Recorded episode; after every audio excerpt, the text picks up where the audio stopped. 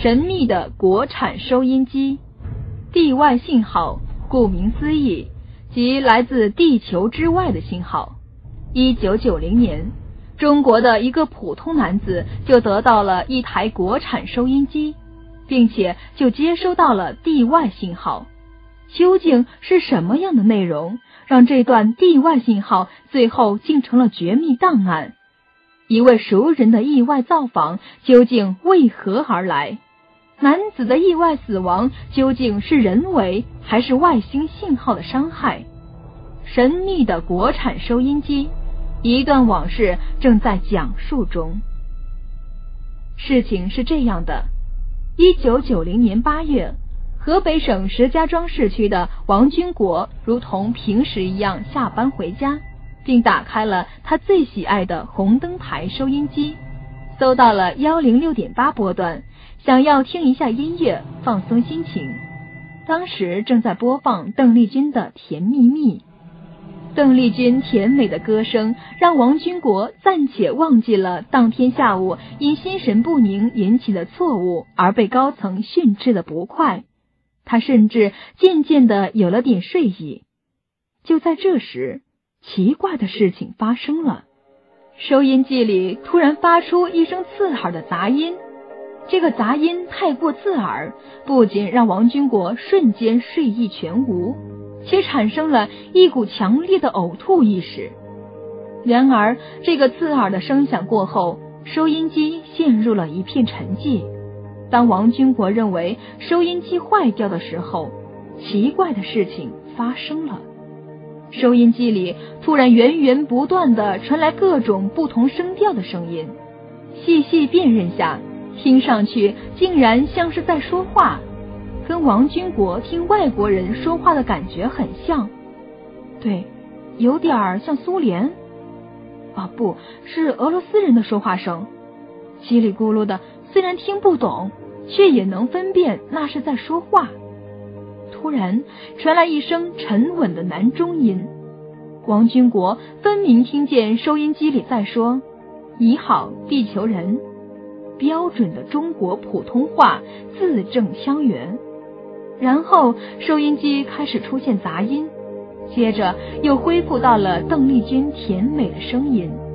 这时，电台已经开始放《夜来香》了，声音温柔缱绻，而王军国却出了一身冷汗。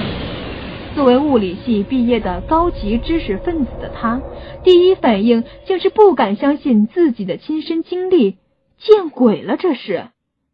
然后，毕竟有别于普通百姓的思维与眼界，他开始考虑这件事与地外信号的可能性。他突然有了一股强烈的兴奋感。他早年曾梦想做一个天文学家，或者做一个航天器制作的工程师。他年轻时对外太空的渴望的热血再一次被激发起来，所以他决定先不把此事外传出去。他想留着收音机继续等待，等待也许下一次会收到更多这样的信号。他带上收音机，把它的音量关小，调到只有自己能听见，然后一直开着它。出门去买了很多电池，然后顺便打听一下其他人有没有接收过这段信号。令他疑惑又兴奋的是，旁敲侧击下，邻里街坊竟然没有一个相同经历的人。这也许只是收音机出了故障。并非地外信号，我还是先不忙着上报上去了。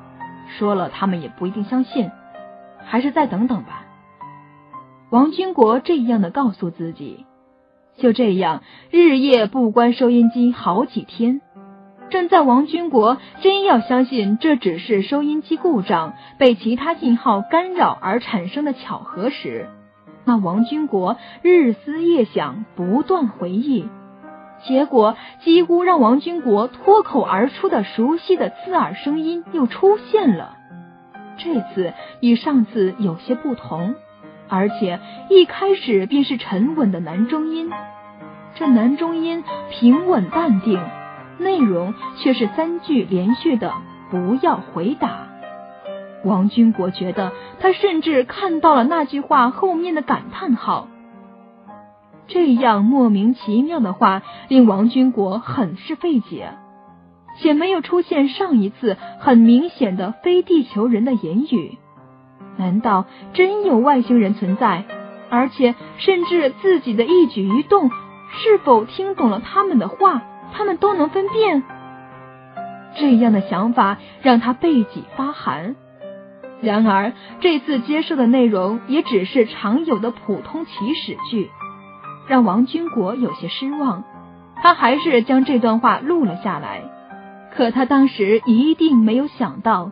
这段话居然在不久后会成为国家安全局内绝密档案的最高级别的秘密档案之一，而这样的消息他却再也听不到了。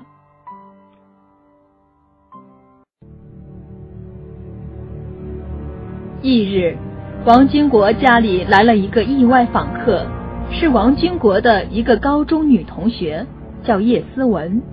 据他说。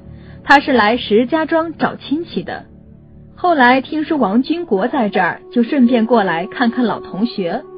王军国当时已是大龄单身汉，三十有五，却没有娶妻，不是因为穷，也不是因为丑。其实王军国是正规大学的博士毕业生，在国有企业当工程师，又有不少储蓄，本人也高高大大，一表人才。早年读书，他也曾是校园同学们的偶像，可谓那时的高富帅。如今，他也算是一个合格的钻石王老五。然而，因为他的心思从来都放在学业上，又有些自命不凡，从未在普通女生面前动过其他心思。而他又一门心思的读到了博士，读书的时候就耽搁了。他已无父无母。既没有父母的压力，自己又并不急于结婚，竟然这一耽搁就到了三十五岁。他其实也并不以为意。可是当叶思文来访时，一起回忆早年的青春岁月，激扬文字，轻松懵懂。而当已为人父人母的叶思文，很自然的回忆着年轻时的不懂事，曾给他写过情书时。他却突然屏住了呼吸，内心激荡而无法平静，因为早年的叶思文在他眼中并不是普通女子，她有着可以和他一争高下的好成绩，有着全校男生追逐的好容貌，并且有着他当时不敢相比的好家庭。他也有过青春冲动。而他把他少得可怜的青春少年情怀全给了他，那是一个骄傲少年对优秀少女最全心全意的一段暗恋。可是不知道怎样的阴差阳错，他并没有收到这封信。这时的王军国突然有一股强烈的倾诉冲动。想要把自己这段时间的离奇经历告诉面前这位依旧年轻美丽的女人，他独来独往惯了，这样离奇的事情居然一时找不到人倾诉。他突然有个冲动，想要告诉面前的人，于是他拿出他的收音机，收音机里正在放着罗大佑的《红尘滚滚》。在男女对唱的深情缱绻、洒脱不羁的歌声中，他告诉了叶思文这件事，并拿出了那段录音带。尖锐的声音过后，叶思文也有点呕意，而王军国却只觉得眩晕。在三天前，他就开始感觉眩晕了，他以为是神经过于紧张且睡眠不足的原因。叶思文听后陷入沉思。然后对他说道：“金国呀，不知道为什么我竟然无比相信你说的。早年我就知道你爱好天文，喜欢宇宙奥秘相关的知识。可是不知为什么你却没有选天文系，反而我却是天文系的。”叶思文深深的看着王军国，接着说：“其实我原本以为你会报天文系的。”王军国。内心激荡万分，却死死的按捺住。面前的女人已为他人妇，他只有内心暗暗后悔。我对这些东西略有研究，你如果信得过我，便把这个收音机和录音暂且的借用我一天，如何？我实验室里有全套的设备，可以测其波段。王军国同意了。叶思文离开时，拿走了那个收音机，而王军国突然觉得将此事说出来无比轻松。失眠多天，他第一次真正的舒服入睡了。然而，他却再也没有起来。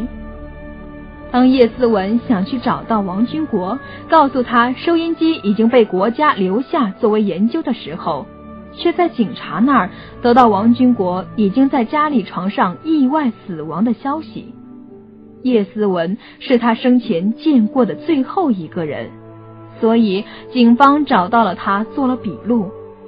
他与王军国的谈话内容，他一点儿也没有说，随便胡诌的混过了笔录，且并没有引起警方的怀疑。法医鉴定，王军国是受到强烈且大量的自身伤害而引起的衰竭死亡。叶思文录完笔录回到家，将自己关在屋里，默默垂泪。他决定，他要尽一切努力弄清楚这件事。毕竟这是王军国最后的愿望，且是他拜托他的唯一的事。可是进展却变得异常艰难。在没收收音机的第二天，这件事就被封为机密。这段录音里确实有次声波，而且频率极低，低到人类可探知的确值。也许还有更低的。这样的次声对人体伤害极大，多听几次可以让任何健康的人变成多病的体质，而对应的也有高出人类听力的极高的超声波。